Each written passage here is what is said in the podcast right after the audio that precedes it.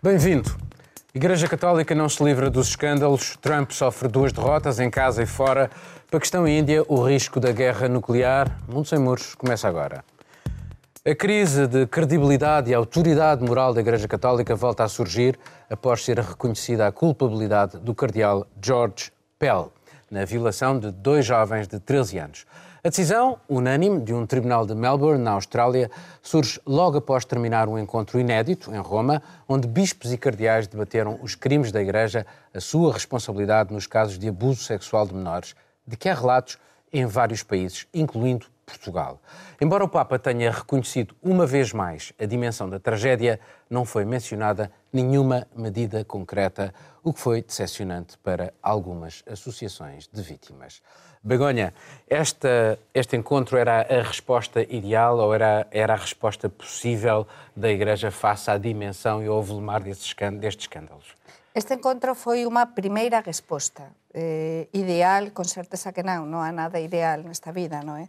mas foi a resposta, a primeira resposta firme eh, da Igrexa Católica ante un grande problema, porque non podemos negar eh, que é un grande problema, é a primeira vez que públicamente se recoñeceu ante o mundo e abertamente, e o Papa recoñeceu... Mas porquê que non há medidas concretas, Begonha? Sí, exactamente, foi un primeiro paso. E é verdade que há moito... Eu, como católica, eh, católica que en algúns momentos sou crítica, bastante crítica. E non te sentiste decepcionada? Eh, sentime un bocado triste. Por un lado, sentime inicialmente esperanzada, eh, moito triste cando, cando vin que non saían coisas concretas de lá, mas tamén penso unha coisa. Penso que o primeiro paso, porque as caras dos bispos, dos cardeais, eh, as caras do mundo, eh, todos a ollar para o Vaticano co as testemunhas de, de, desas vítimas que falaran tan abertamente, Eh, iso dá moito que pensar e abre un camiño, un camiño do que non há volta atrás, Paulo. Non há volta atrás e agora eu acho que o que ten de facer o Papa, custar o que custar e, e costar a quen costar, tense de avanzar co isto. Non se pode fechar a porta a investigación, como temos o caso do Xosbel, non é? Agora o cardeal que, que foi, que, que está detido e que, e que, e que vai ser... Arrisca 50 anos de cadeia. Exactamente, mas como ese, outros casos eh, temos de deixar traballar a Justiza e a Igrexa agora, eh, as diferentes conferencias eh, episcopais do mundo, teñen de deixar facer o seu traballo a Justiza e abertamente recoñecer os casos porque este é un problema, como existen outras entidades, alén de, da Igrexa Católica, non é? E, e, que, e que temos, precisamos de saber, não é? Católicos e não católicos. Esta questão do reconhecimento dos casos, Juliana, enfim, há uma entrevista do padre Manuel Barbosa, da Conferência Episcopal Portuguesa, num programa da Antena 1, do Serviço Público de Rádio, e Deus Criou o Mundo, onde ele fala de alguns crimes que existem em Portugal, cerca de 12, ele não tem o um número certo, uh, e que serão apenas comunicados às autoridades civis se houver credibilidade e fundamento nas queixas. Isto é algo que eh, foi dito. Mas, ao mesmo tempo, em Roma, o arcebispo de Malta disse que a Igreja não tem meios para analisar e julgar esses crimes. Parece haver aqui uma espécie de resistência ainda de tentar assumir Uh, e como é que a Igreja vai uh, lidar uh, com a investigação e estas más condutas de padres e bispos? parece que haver aqui algum receio de dar esse passo. É difícil fazer um julgamento, mas enfim, o que parece esses indícios de que a igreja em Portugal está reticente a fazer uma abertura. Eu acho que um, um dos exemplos que o chefe da, dos bispos em Portugal se manifestou é sobre a competência dos tribunais eclesiásticos. E a existência de um tribunal eclesiástico que vai definir se uma acusação é válida e credível ou não, já é por mim chocante. Porque se eu cometer um crime, se eu for acusada de um abuso de uma criança que seja, não vai ter um tribunal de jornalistas que vai analisar se é credível ou não antes de encaminhar para as autoridades. Então, por que existe no clero um instrumento que põe essas pessoas acima da lei, digamos assim, do resto de todos nós? Porque, por mais que exista um ar de santificado, acho que o grande problema, como nós já vimos em várias pesquisas, é a criação da ideia de que padres, que bispos, cardeais, pessoas do clero, e não só da Igreja Católica, de qualquer religião, porque é um fenômeno frequente, a gente tem abusos desde dos hindus, dos budistas, não é uma coisa exclusiva da Igreja Católica. Simplesmente quando existe uma hierarquia religiosa, está suscetível a abusos. E claro, a Igreja Católica, com a questão do celibato, que é algo que deveria ter sido discutido, enfim, não foi, mas tudo bem, um avanço de cada vez, é, a igreja simplesmente se recusa a dar esse outro passo. E temos aqui a igreja em Portugal que não segue a diretriz, a recomendação de fazer um estudo aprofundado, divulgando os dados. E repetidamente a igreja tem se recusado a fazer isso, dizendo que não tem necessidade. Acho que é um caso a se pensar. Uh, ora, justamente, Frédéric Martel, um jornalista e escritor francês, uh, publicou um livro polémico eh, precisamente nesta altura, em vários países, incluindo aqui em Portugal, eh, que se chama o Armário da Igreja, o Armário do Vaticano, onde refere que o problema da Igreja tem a ver com uma homossexualidade escondida, diz ele que a maioria dos problemas tem a ver com a homossexualidade. Eu, eu talvez coloque a questão de outra maneira. Não tem isto a ver, precisamente como falava um bocadinho a Juliana, com um problema de uma sexualidade castrada e este é que é o grande problema da Igreja, é a questão da sexualidade, desta imposição da abstinência, esta imposição do celibato. Sim, para mim é de facto o fundo da, da, da questão, porque uh, eles dizem, e alguns reconhecem que o grande problema deles é, continua a ser homens, nesse caso, não é? Porque os representantes da Igreja Católica são, são sobretudo homens e dizem que têm dificuldade a ligar com a sexualidade, mas acho que a partir do momento que é ser humano é ser humano, é, é ser humano sexual e então tem que ligar com isto. agora a Igreja eh, faz de conta que não existe. Isto é histórico, não é? Sobretudo desde a Idade Média, onde os papas eram, eram reis e imperadores. Acho que há, há uma tradição de potência também que passa pela faculdade de ter mulheres e ter crianças um, para poder jogar de uma forma mais, mais fácil com, com as potências.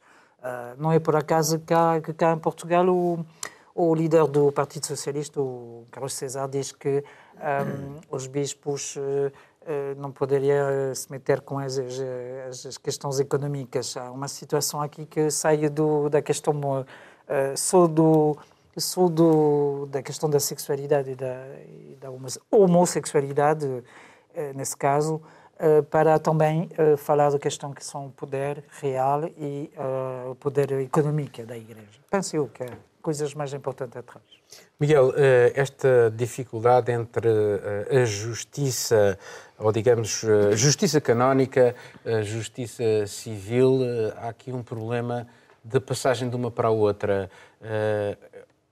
Achas que, mais uma vez, a Igreja está a conseguir lidar verdadeiramente com isto, tendo em conta o, o seguinte: os bispos norte-americanos, em novembro passado, do ano passado, uh, procuraram uh, criar um código de conduta para padres e bispos que, no limite, levaria à expulsão de todos aqueles que cometessem esses atos e todos aqueles que os encobrissem. Nessa altura, o Vaticano travou esta iniciativa a fundo, alegando precisamente este, este encontro que, que, que ocorreu agora, mas depois não tivemos medidas concretas. Não houve nada. Há algumas associações que apresentaram propostas de 21 pontos que levam precisamente a isto, ou haver um tribunal. Uh, a verdade é que parece haver aqui muitas contradições e provavelmente a Igreja não está a conseguir verdadeiramente lidar com isto. Volta à questão: isto é um problema de sexualidade, é um problema da própria reformulação da Igreja. O que é que tu achas? Bem, a questão da sexualidade é um tema muito importante, até porque nós temos, eh, entre estes casos de abuso, temos sempre a questão da pedofilia, de estricto senso, e, de, uh, e de, dos casos com adolescentes, com jovens adolescentes. E, e este tema, uh, no início dos anos 60 e nos anos 80, era um tema pouco falado. Havia ninguém em Portugal ligava à pedofilia. Na Alemanha também não. Pelo contrário, havia associações de pedófilos que chegaram a fazer parte do programa do atual Partido dos Verdes, que é o maior partido popular quase eh, de, expressão popular na Alemanha, eh, eh, é um grande partido. No programa inicial dos Verdes havia uma defesa dos pedófilos que queriam descriminalizar a pedofilia. Hoje em dia, o Partido dos Verdes lida muito mal com isto. Mas isto mostra um bocado a questão da, da sexualidade. Deixa-me só dizer uma coisa que me parece importante, e, e isto tem a ver com a tua pergunta. É que se nós olharmos para aquilo que a Igreja faz, Sabemos que o, o encobrimento destes casos é tão certo como o Pai Nosso na missa para, para a Igreja. Sabemos isso perfeitamente, a Igreja Católica atua assim desde sempre. E olhemos para a data em que estamos. Mas Fevereiro, hoje é muito difícil de esconder de 19. as coisas. Paulo, deixa, deixa só. Março 19. O Bispo da Madeira, que durante muitos anos foi Bispo da Madeira, Bispo do Funchal, eh, o Bispo Teodoro, que foi para a Madeira em 83, levou com ele um jovem padre brasileiro chamado Frederico Cunha, que era sabido que tinha uh, que, era homossexual e com tendências pedófilas. São duas coisas perfeitamente. Foi muito contada, mas só para dizer, até hoje a Igreja, o bispo mentiu para encobrir um crime desse padre. Esse padre matou uma criança, foi condenado por ter matado uma criança, ter morto uma criança, foi condenado a uma pena de 13 anos, fugiu, foi para o Brasil, continuou a ser padre, foi condenado pela justiça terrena, mas a justiça divina, ou melhor, na sua expressão da Igreja, não lhe tirou, Miguel, não lhe tirou mudou exercício. muito desde essa altura não, até não mudou, hoje. porque até hoje esse bispo, Paulo, a questão é que não mudou, é o que, é o que a Juliana diz. Até hoje, esse bispo, Teodoro, não sofreu quaisquer consequências. O padre Frederico voltou a cometer crimes de, sexuais no Brasil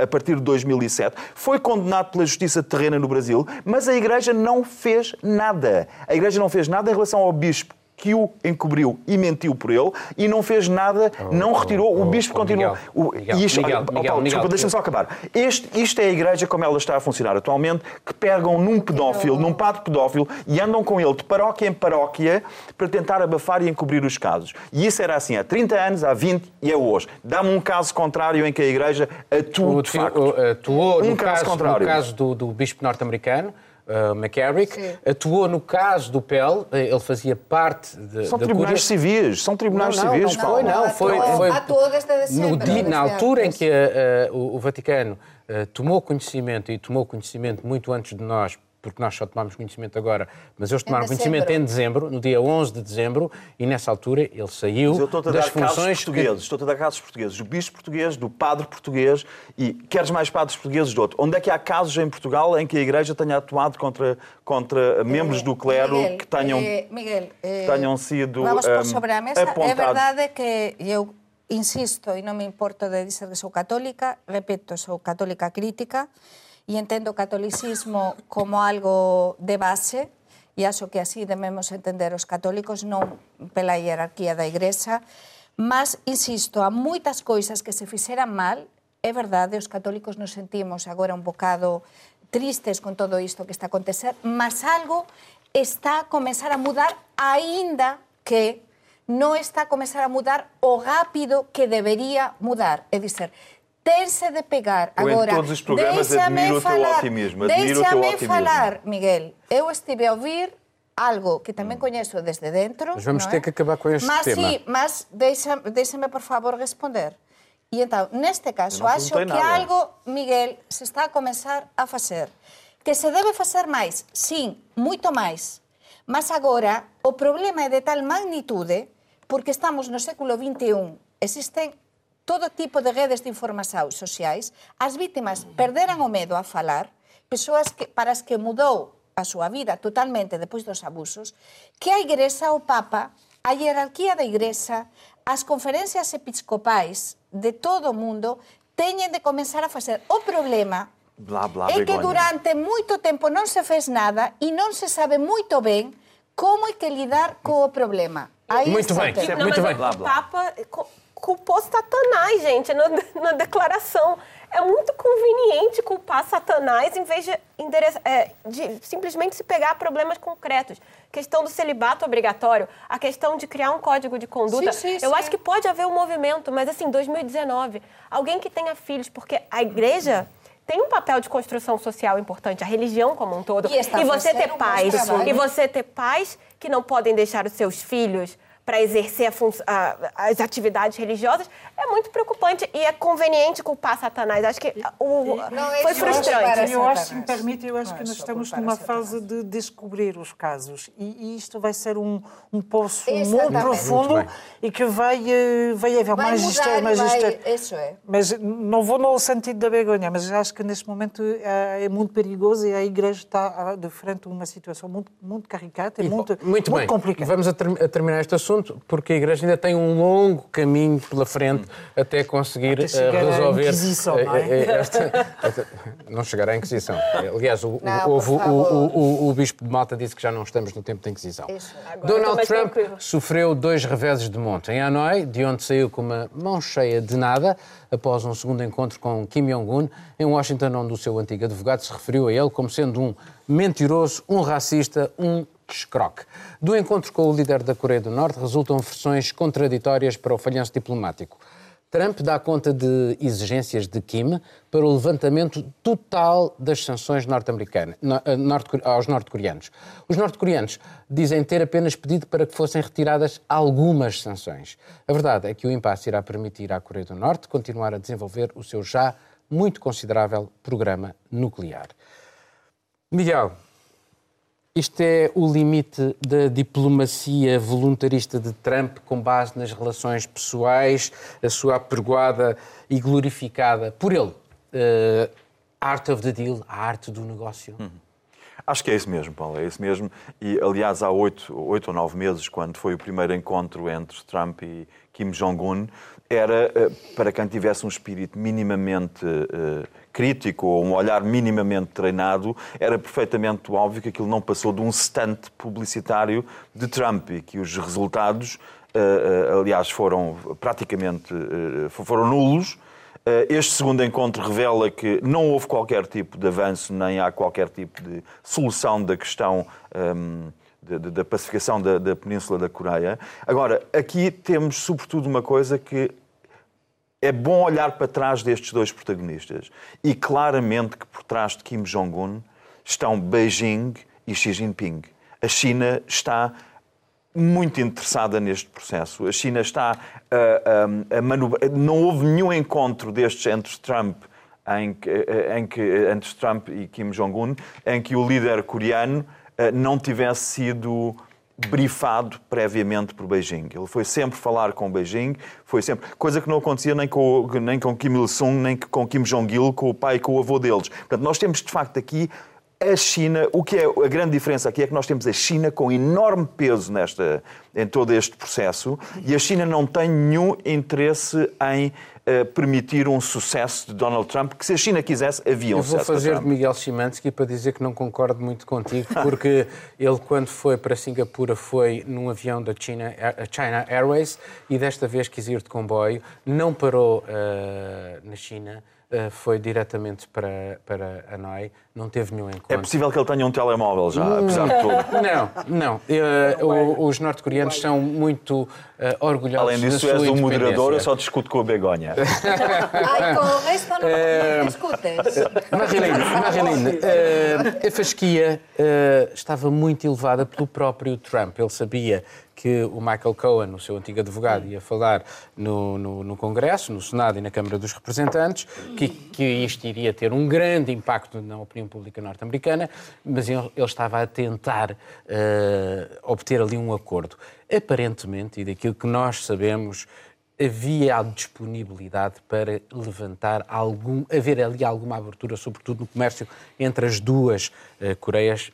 A própria Coreia do Sul desejava isso. Ahm, e de repente parece que, enfim, que o- o Trump quis um pouco mais para ter uma grande vitória diplomática e ofuscar um- algo. eh, isto não tem muito de decepcionante, quer eh, Para para, a. Casa Branca e um bocadinho para o Kim, sendo que nós não sabemos o que é que vai- vão fazer os norte-coreanos. Sim, para Kim eh, não sabemos, não sei se ele perdeu muito aqui, eh, mas Trump perdeu muito. Sim, para mim é um golpe, ou três, três golpes nas costas do, do eh, Trump First America, eh, com a, a história do muro, com a história do antigo advogado e com eh, a Coreia do Norte. E acho que uh, fiquei com a ideia, nós tínhamos comentado isto justamente no momento quando foi do, do, primeira, da primeira, do primeiro encontro com, com Kim, uh, Trump queria mesmo conseguir um, um grande trunfo com, com qualquer coisa de forte aqui. Ele quer, queria mesmo obter qualquer coisa aqui que seja uh, a denuclearização, mesmo em francês eu não consigo dizer, uh, de, de, da Coreia do Norte. E acho que para ele é um golpe muito forte. Ele perdeu, vai, voltou a casa sem nada. E isso é muito, muito, muito forte para o Trump. Mas isto não terá sido uma avaliação muito amadora daquilo que é. São décadas uh, a lidar com isto. Uh, uh, ele, a Coreia do Norte sobrevive a sanções desde 1953 e nunca cedeu. Pelo contrário, foi tendo mais sanções e foi progredindo no seu, na sua pesquisa nuclear. Portanto, o Kim é um ditador, não tem que as eleições. Portanto, continuará certamente no poder, a não ser que o matem ou que ele morra. Dentro de, dentro de dois anos, Trump tem eleições e, portanto, há aqui também este fator uh, que, é, que, é, que é importante. E já agora, para ver como eles resistem, uh, morreu, morreram cerca de um milhão de pessoas nos anos 90, de fome, na Coreia do Norte, já tinham imensas sanções e o regime continua. Portanto, neste momento o regime continua a desenvolver o seu arsenal nuclear. A única coisa que eles garantiram é que não vão fazer ensaios. Portanto, neste deve haver o mundo aquela ideia que o mundo está menos perigoso, como o Trump, quando saiu de Singapura, disse já não há problema nuclear na Coreia, a sensação que se tem é que há um grave problema nuclear Mas parece que eles continuam, Trump e Kim continuam amigos no Facebook. É, e, é, Mas, sincera, tipo sincera, sinceramente, nós temos aí... Que é um o, ditador, já agora. O, o Trump é, tendo uma, um erro de avaliação que pareceu atroz e não precisa ser um grande gênio da ciência política para perceber isso, porque antes mesmo da Cimeira começar, eles tinham agendado uma cerimônia pública de assinatura do contra, do, enfim, do acordo é, e um grande almoço comemorativo. E, enfim, os jornalistas que estiveram lá contam que eles perceberam que as coisas estavam saindo um pouco erradas porque cancelaram o almoço e depois viram o Trump simplesmente indo embora. É, e, e, na própria conferência de imprensa ele diz que a foi questão avançada. foi sobre quem avançaria primeiro. Se, se, porque o que os norte-coreanos queriam era que as, as, sanções fossem levantadas e eles parariam com. É, Eu sinto aquele com, centro de sim, com o centro, e, mas não garantiriam a desnuclear, desnuclearização total. E, e aí nós temos uma questão. Por que, que, é tão sensível isso? O que é a Coreia do Norte sem as armas nucleares? Exatamente. Quando é que nós falaríamos da Coreia do Norte sem isso? Nós, de repente, não sei, num dia, numa reportagem sobre a fome, nós mostraríamos as crianças tristes no Iêmen, na Coreia do Norte, depois alguém passaria para um outro tema. A Coreia do Norte só tem o poder de barganha que tem, é a única vantagem. É a segurança? É a segurança nuclear. Poder e qual é, de barganha? De, de... de barganha, ah, leverage. Bargain, bargain, ok, também. É, e, e, qual é o poder de barganha nos, dos Estados Unidos nisso? É, são justamente as sanções. Então, nitidamente, essa dança, esse baile, essa coreografia de quem cede primeiro é muito importante. Agora, nós temos Clinton, que assinou um acordo com a Coreia, do, a Coreia do Norte e a Coreia do Sul, que foi o mais duradouro, durou aí três anos, quatro anos, até a ditadura norte-coreana começar a avançar. Depois o Bush, novamente, assinou um acordo que não deu certo. Vários Obama tentou. Mesma então, assim, não, aparentemente, o regime norte-coreano, daquela maneira do, do comboio presidencial, Sim. eles conseguem levar isso muito bem. E o Trump percebeu isso, que a aura dele de, do que ele acha, do que ele gosta de se vender como um grande criador de... Deal broker. exatamente. É. Ele agora só mostra que ele não consegue fechar um acordo. Acho que, é, acho que é, é ruim para a opinião pública americana, que, enfim, já não esperava grandes coisas e agora só, só deu mais munição para os democratas. E é mau para o mundo. Para o mundo, certamente. Uh, Begonha, estas, atingimos o, o, topo quando os presidentes discutem. Portanto, já não há mais nenhum degrau a, subir naquilo que é o, o diálogo diplomático. Os presidentes. Portanto, quando os presidentes não se entendem, uh, isto deixa-nos numa situação de um impasse terrível. Ora bem, uh, a Coreia do Norte, como eu disse há pouco, já sobreviveu décadas a sanções. que mais pressão é que pode ser feita sobre a Coreia do Norte? Ou que pressão é que a Que Coreia do Norte vai fazer? Que máis presión pode ser feita pela Corea do Norte, meu Deus. Eu penso que, que a, os diplomatas, a diplomacia tanto dos Estados Unidos como da Corea do Norte, Ou ao contrário, que, vai, que a vai, vai pressão é continuar que a traballar. A Coreia do Norte pode Só fazer sobre os que, Estados ao Unidos. fío do que, do que disseran os, os meus colegas e do que estaba a explicar a Juliana, realmente aquí o que pagamos, máis unha vez, é a maneira de traballar do Trump, é dizer, o que non se pode nunha negociação, é o que dicen os diplomatas sempre, as persoas que saben disto das negociações, é chegar con ese ar triunfal que chega sempre o, o Trump a todo lado, non pode chegar a todos lados como ele chegou, que xa parecía exactamente o que, o que informaran todos os jornalistas que estaban lá, o que explicaba Juliana, non poden chegarse a pensar que vamos ter un acordo nun tema que estábamos a facer agora un percurso por todos os anteriores presidentes dos Estados Unidos, a saga de, de poder na Corea do Norte é a mesma pai e fillo, mas nos Estados Unidos mudaran os presidentes con estilos moito diferentes e nunca antes conseguirán. Então vai chegar o Trump con o seu estilo triunfal, aquí estou eu e mando eu e quero eu levar tudo. Non, non é tan fácil. Eles queren mesmo, querían a desnuclearización, Equilibades bem. clarices ao mesmo. Portanto, o que non pode chegar é o tran e dizer, non, é eh, eh, que nós eh, agora ofrecemos isto eh, e, e o fin das sanções que, que era o que, o que estaba por cima da mesa, se non se conseguir, non, aquí non é nos damos isto e recebemos o outro así tan facilmente. Con, con a Corea do Norte non é tan fácil negociar. Son moitos anos, Mas não se décadas trata e de décadas. negociar, desculpa lá, eu acho que não se trata de negociar, a questão Mas que se deve a colocar é... negociação é muito Tu quando importante. disseste redução das armas nucleares, olhaste para a cábula. Redução das armas nucleares. Mas o- do que se trata aqui, sobretudo, é de fazer esta, esta pergunta. Quem é que está disposto a abdicar do seu seguro de vida, Com certeza. Claro. seguro de vida, É verdade. É sobretudo, verdade. sobretudo estando a negociar com um- uma personagem como Donald Trump. Se já E ninguém King?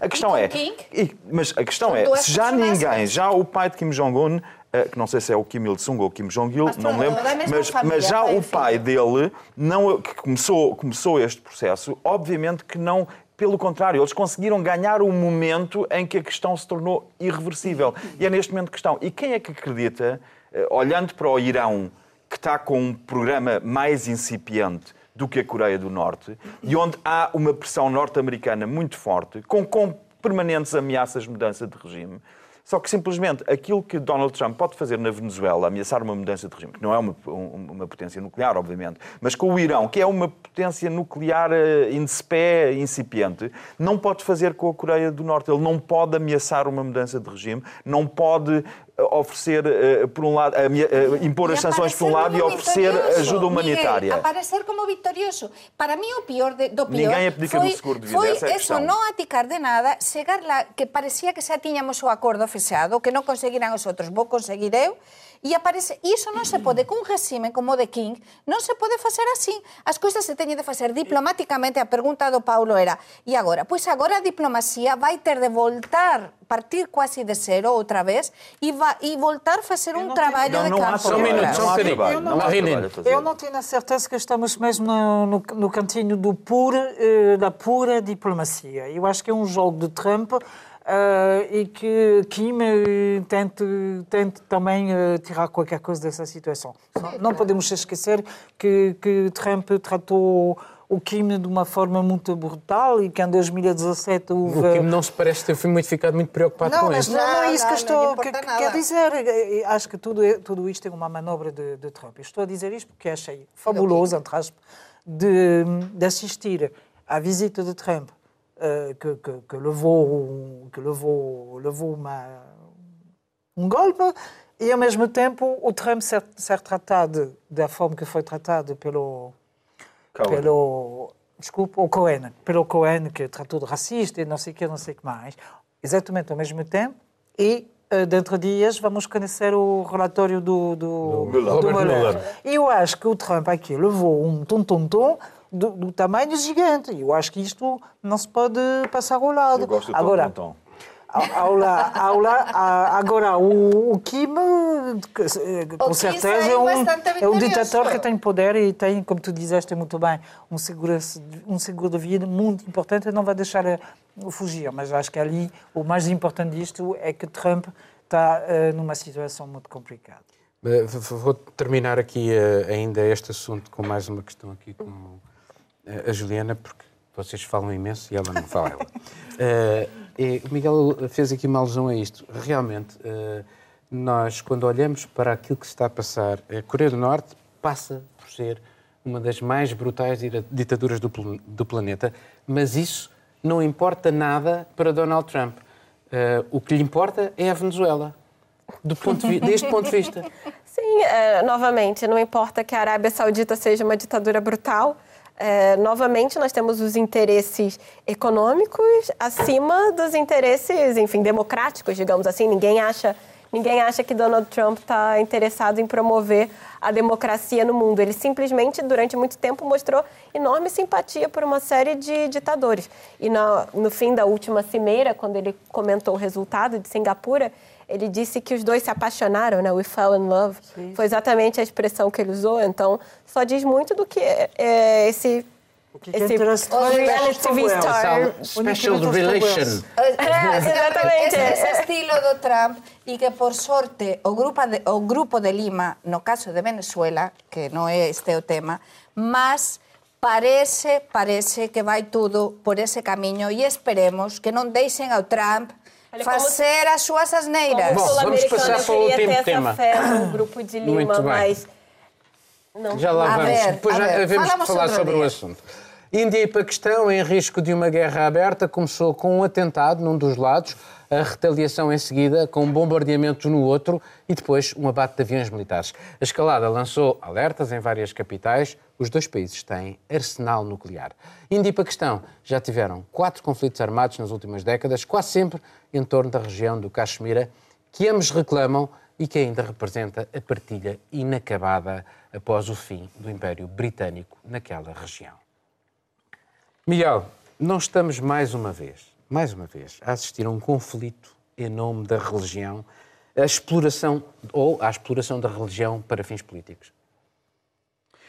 Estamos, olha, eu tive, hum, tive há muitos anos, tive cinco meses na Índia e consegui, e já na altura a zona da Caxemira é exatamente o que é, como tu dizes, nós vamos na quarta ou quinta guerra pela zona da Caxemira, que é uma zona, hum, para os espectadores lá em casa, Nos Himalaias. é uma zona, nos Himalaias, digamos assim, é uma zona entre a China, tem fronteira até com o Afeganistão, tem, eh, eh, e, e resulta de um processo muito interessante que, que está na gênese de tudo isto, quando a Índia se torna independente em 47, quem lidera o processo é Jawaharlal Nehru. Do lado paquistanês temos eh, Ali Jinnah, Mohamed Ali Jinnah, que são dois, eram basicamente dois gentlemen britânicos. Eh, aliás, Ali Jinnah, quando o Paquistão se torna independente, tem uma célebre frase na televisão em direto em que ele diz, usando uma expressão em urdu, diz Pakistan Zindabad, que quer dizer Paquistão livre, enfim, e toda a gente percebe Pakistan is in the bag. Porque ele era tão britânico, tão britânico. E do lado indiano era exatamente a mesma coisa. E o que nós temos é um conflito que resulta daquela zona da Caxemira que é cobiçada pela China, que ocupa uma parte, a China que recebeu uma parte cedida pelo Paquistão, que a Índia não aceita. Portanto, nós temos aquela zona também um conflito entre a Índia e a China. A, E a China, a China apoia o Paquistão normalmente. E quando, e quando, eh, quando eu estive na Caxemira, que era uma zona interdita para se ir, eh, na altura nem sequer era jornalista ainda, mas eh, estive lá. Aquele conflito entre as minorias eh, eh, muçulmanas e hindus, que no fundo é, é o que dá eh, aso à existência do Paquistão, foi muçulmanos de todo o subcontinente indiano foram para o Paquistão e os hindus da zona do atual Paquistão foram para a Índia. Portanto, havia marchas em ambos os sentidos que já na altura foram conflituosas. Isto é um conflito permanente que, infelizmente, não definiu bem fronteiras e que vai continuar a ser um conflito com a enorme agravante de estarmos perante duas potências nucleares e aqui ninguém se preocupar com a redução de armas nucleares, para não dizer desnuclearização. Bom, na, na altura que o Miguel está a falar, que foi, foi para trás, para a partilha, eh, a maioria da população do Caxemira era muçulmana, o, o homem que era regente era, era hindu e pediu exatamente ajuda à, à, à- à Índia para eh, tentar uh, evitar que os muçulmanos tomassem o poder. Uh, desde essa altura que há de facto aqui esta questão, mas uh, é curioso como durante muito tempo, a partir da década de 80, o grito de liberdade era precisamente a liberdade e hoje os movimentos que lutam contra a presença indiana é a Sharia ou, ou, ou, a morte. E, portanto, aqui a questão que eu uh, gostaria de saber a, a, vossa opinião. Isto uh, eh, um, ehm, não tem faltado aqui algum bom senso para permitir todo este extremismo, porque também há extremismo hindu. Há relatórios de 2010 de tortura cometida pela maior democracia do mundo, pela Neste momento, hindus. sobretudo hindu. Ah, o Alto Comissário das, uh, para, para, para, os Direitos Humanos também refere excessos muito graves em ambos os lados. Portanto, a comunidade internacional, as Nações Unidas, nunca conseguirão, uh, pelo menos, fazer aquilo que o, a população exigia e que lhes foi mais ou menos prometido, que era um, um processo de autodeterminação. Penso que precisávamos de uma Mahatma Gandhi de novo cá. E é verdade, porque acho que foi o único capaz de pôr um bocadinho de paz em todo este processo. Todo isto começou, como dizia Miguel, Concordo no, no impediu a partilha. Mas concordo, concordo no que explicaste, no que explicaste antes, explicaste moito ben, E acho que é bon que tamén nos contaxiamos algo iso de falar dos espectadores lá en casa, tamén ten, ten así un bocado de, de interese. Mas é verdade, explicaste moito ben todo este proceso e precisábamos neste caso de alguén que non temos neste momento con unha personalidade e un coñecemento pacífico da situación para tentar resolver un problema, un problema moito mal resolvido desde a orixen da, da propia independencia da India, do Paquistán, se vamos até 1947 a Arábia Saudita nós... propõe-se esse papel, não sei se viste. A Arábia Mas... Saudita propõe-se. E o Irão também. Sim. Mas neste caso é um problema de religião e um problema mal resolvido de etnias E todo isto vai até o extremo dos populismos. Por iso é preciso que líderes temos neste momento na Índia, no Paquistão. Que líderes temos neste momento? Temos um primeiro-ministro um prim... que vai a votos agora e que precisa Exatamente. melhorar a... Uh, o, Modi, o Modi tem, uh, perdeu eleições em, no final do ano passado em três estados-chave que lhe podem custar uh, o, o, lugar nas eleições da primavera. Por isso que temos de olhar também com bastante atenção, porque além de tudo jogo isso... Jogo político. Mas além, além deste jogo político e de ser a Índia a maior democracia que temos neste momento, en termos de cuenta poboação ten a India 500 um, milhões. Um, um milhão, um bilhão, mais de um bilhão, de, mais de um, um mil 1.2 mil milhões. Eu não sei como vocês Mais de mil milhões. Mil milhões. Mais de mil milhões. Mais de dois milhões. Assim ninguém se ouve.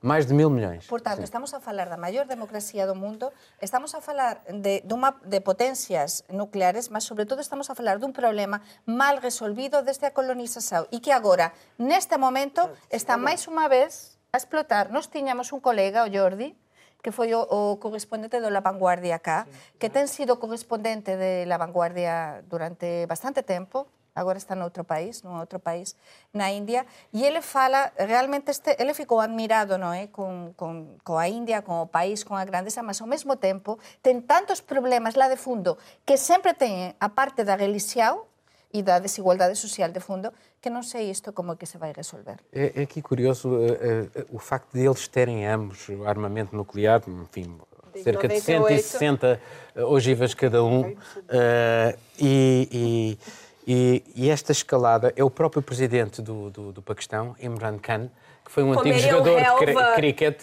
foi um antigo jogador de cricket, mas que está rodeado pelos militares, porque quem manda no Paquistão são os militares desde o início.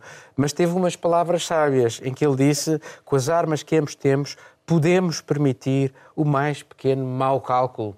E, portanto, apelando precisamente Sim. para tentar baixar, baixar a temperatura. A temperatura. Uh, portanto, o facto de haver armas nucleares nos dois lados não ajuda é, é um paradoxo a, a, manter as coisas num, num, nível um bocadinho, apesar de todas as tensões, num nível mais baixo, precisamente pela capacidade de destruição que mútua, os dois têm. Sim, a capacidade de destruição mútua foi o que impediu uma guerra desde a Guerra Fria. Né? A Guerra Fria só foi fria porque é, a União Soviética e Estados Unidos tinham armas nucleares. No caso da Índia e do Paquistão, é interessante que eles anunciaram é, mais ou menos ao mesmo tempo, foi em 98, né, em, na altura de maio, mais ou menos, que eles anunciaram que tinham chegado, que eram agora potências é, nucleares e cada um diz, justificou a alternativa nuclear por conta do outro. A Índia falava da ameaça do Paquistão e o Paquistão estamos aderindo à alternativa nuclear por conta da Índia. Então eles já mostravam a que vieram.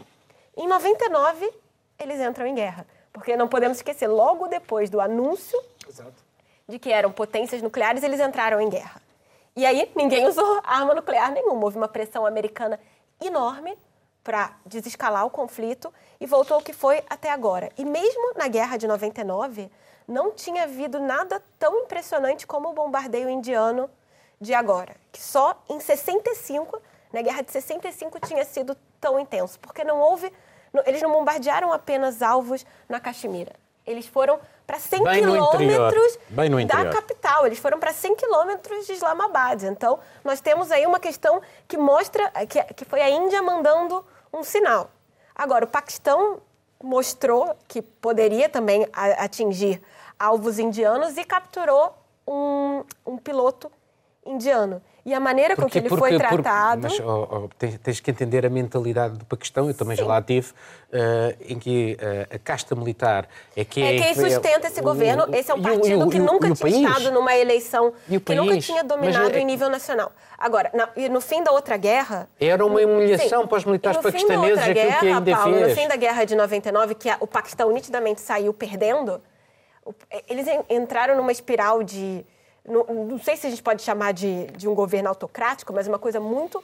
Foi, foi muito ruim para o país. E agora, certamente, eles têm uma noção do que, do que é a consequência para, para o país. Depois da Benazir Bhutto. Sim, foi depois sim, da foi depois da Benazir Bhutto. É, estava, então, assim, nós temos, nós temos isso, esse conflito acontecendo na Ásia de uma maneira enorme e que agora nós, te, nós aparentemente estamos tendo uma, uma coisa, não sei, Baixa. parece que está baixando agora. Mas uh, é curiosíssimo porque uh, a Índia já teve vários atentados atribuídos a, a, a, grupos paquistaneses cada vez mais radicais. O atentado de 2008 em Bombaim, onde morreram quase 200 pessoas.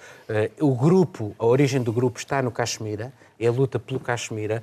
O atentado que houve eh, agora que morreram cerca de 40 militares, eh, é também um grupo com origem no Caxemira e a Índia acusa os serviços secretos paquistaneses de estarem envolvidos nisto. A verdade é que os serviços secretos paquistaneses, e eu sei porque estive lá, estão envolvidos, uh, estiveram envolvidos com os Talibã, por exemplo, do Afeganistão, estão envolvidos com alguns destes grupos, uh, porque eles estão em todo o lado, eles sabem disto. Onde é que estava o Osama Bin Laden quando, quando foi morto? No Paquistão. Uh, o Paquistão tem aqui alguma responsabilidade neste extremismo islâmico e, e o mundo não, não, não tem feito grande coisa, tem feito alguma pressão, mas a verdade é que aquilo é um ninho de jihadistas. Oh, Paulo, mas, mas, também tem havido que... um extremismo hindu. Na Índia estamos a assistir a um mas extremismo hindu acho muito que, forte facto, também. Sim. Nessa região do, é do mundo as coisas estão, estão a mudar. E, uh, e, e, desde o movimento independentista, independentista do Kashmir, uh, que há uma infiltração de, de islamistas radicais e de, de movimento perto, cada vez mais perto do, dos jihadistas, e, e, não é por acaso que os países querem que sejam uh, seja claramente identificados como terroristas. E acho que isto está a mudar. E também, ao mesmo tempo, a, a Índia está a aproximar-se do Golfo. Portanto, acho que há uma redistribuição do, do, dos poderes aqui que são muito importantes. O Paquistão quer, quer jogar eh, frente à Índia que está a mudar, eh, a mudar, de, a mudar de rumo. Também há, há, há movimentos que são chamamentos que estão feitos à ONU para tentar fazer uma mediação e, neste momento, a situação é de acalmia e tentar não, não ir à frente. Mas, como vocês todos disseram muito bem, há um grande poder nuclear atrás e essa situação é muito perigosa também, só, novamente. Só uma... E nós temos ali, nós que trabalhamos, falamos muito dos muros, há ali uma linha de controle que é a mais militarizada do, do mundo. mundo. Sim. Só, só Sim. adicionando o que a Marilyn disse, porque Realmente, a ONU, quando foi chamada nisso, há mais de 40 anos, a ONU diz que tem que haver um referendo Exato. de autodeterminação e nunca houve. Nunca houve. Nunca não foi possível. E não, não vai ser agora. E, por exemplo, a, a Benjamin eh, Butto, quando, quando tentou mudar também um bocado as coisas, depois o que explicavam antes de de, de o controlo que há por parte dos servizos secretos, o que explicaba o Paulo e todo iso, que é verdade que é moito difícil mudar desde dentro, mudar lá dentro as coisas, porque cando surxen líderes que tentan mudar un bocado as coisas, como foi o caso no Paquistán, eh, non lle deixan. Non lle deixan. Vocês já, vocês já pediram o visto para a Índia? Quando eu fui para a Índia, eu fiquei impressionadíssima com a quantidade de perguntas sobre o Paquistão que eu, que nunca tinha pensado muito sobre o Paquistão, tive de responder. Não é simplesmente você já foi ao Paquistão, é. O Paulo, por exemplo, ia ter problemas para ter vistos para a Índia. É, você foi ao Paquistão? Você tem familiares no Paquistão? Você tem, você conhece alguém do Paquistão? É todo tipo de coisas que se tem de preencher simplesmente para o visto. Mas no Paquistão, é a mesma coisa o problema também é a Índia. Portanto, é, há, há uma parte da, da, da, identidade nacional da Índia e uma parte da identidade nacional do Paquistão que é feita tendo em conta o vizinho do lado Sim, e, digamos, este isso, problema mal resolvido mas os índios que todos têm. Há muitos muçulmanos. Ir ao fio do que, do que disse o Miguel e expliquei um pouco a origem de todo isto, o que eu acho a origem, e acho que todas, todas as pessoas lá em casa deveriam ver o filme Gandhi, porque é un filme que explica, son cuatro horas de filme, cuatro horas e tal, que eu até vía a pouco tempo, non pasou nada de moda, non pasou o tempo por ele, e acho que é muito bom para tentar perceber um bocadinho de todo este problema. Muito bem, vamos uh, para o fim. Uh, o que é que vocês andam a contar daqui? Juliana? É, eu fiz um trabalho grande com a agenda de carnaval dos brasileiros em Portugal. Nós temos cada vez mais brasileiros chegando, então foi interessante ver como é que se adaptou o carnaval e os disfarces para o frio e para, enfim, para essas condições climáticas adversas à folia. Mas foi uma coisa feliz, porque no Brasil também é carnaval, os leitores querem coisas mais amenas. Muito bem. Um bocadinho do carnaval também e um bocadinho da situação econômico-política de Portugal, porque de facto há coisas que acontecem aqui que são super interessantes. Tens como? Eh, nós tivemos a oportunidade de falar, mas eh, das, das condições económicas estão a perder um bocadinho de terreno, eh, um bocadinho de mundo, se calhar com alguns avisos de Bruxelas, não, não sou, uh, e também um conflitos sociais que acontece. E essa, essa história de, dos enfermeiros, nós tivemos a oportunidade de falar disto aqui. Miguel, eh, enfim, Calculo que estejas preocupado com o livro que vais lançar, mas mais alguma não, coisa? Não, estou, não estou, não estou. Nem vou dizer o título do Ouro, Prata e Silva, não vou dizer. É, mas eu estou, eu estou, de facto, a trabalhar, a fazer um trabalho sobre a nova paisagem partidária em Portugal. Isto por pedido, mais do que proposta minha, por pedido de um jornal alemão que eh, insiste que em Portugal têm de surgir novos partidos de extrema-direita e eu tento-lhes dizer que, para além de uns, uh, de uns uh, fragmentos ou frúnculos tipo Aliança e Basta, não há muito a referir do ponto de vista clínico quanto à paisagem partidária que parece insistem. estar de boa saúde, insistem e, e, e, pronto, isto por causa das, das, das, eleições europeias em que se teme de facto uma deriva à direita tão forte que se começa já de antemão a analisar onde é que nos vários países, Vox em Espanha, Itália sabemos o que é por aí fora, e eles estão convencidos que então Portugal, como membro do Clube Med, também tinha. Eu tenho que fazer uma certa pedagogia para dizer que a moderação portuguesa. Por no, enquanto. Na, por enquanto. Begonha? Pois eh, o meu xornal, A Voz de Galicia, publicou eh, que os médicos portugueses, que pronto o Servizo Galego de Saúde Sergas está a contratar a médicos portugueses pela, pelo doblo do que, do, eh, do que gañan en, en Portugal e foi depois xornal de, de noticias a, a noticiar un día ou dois días depois eh, e o que estou a facer eu é dar a volta e coñecer desde de perto parte deses médicos, eses médicos que van ser contratados ou que queren ir traballar a Galiza. E tamén entrevistei a Susau Cristas, a, a líder do CDSPP humano, eh, estaba a espera da entrevista e finalmente depois damos ao de censura conseguir entrevistar e preparo eh, para os próximos días unha reportaxe transfronteriza, unha, un roteiro transfronterizo interesante do que xa darei conta e xa explicarei. Obrigado a todos e assim terminamos este programa que também pode ser escutado a partir de agora em, na rádio em podcast. Cá estaremos dentro de uma semana. Tenham uma boa semana.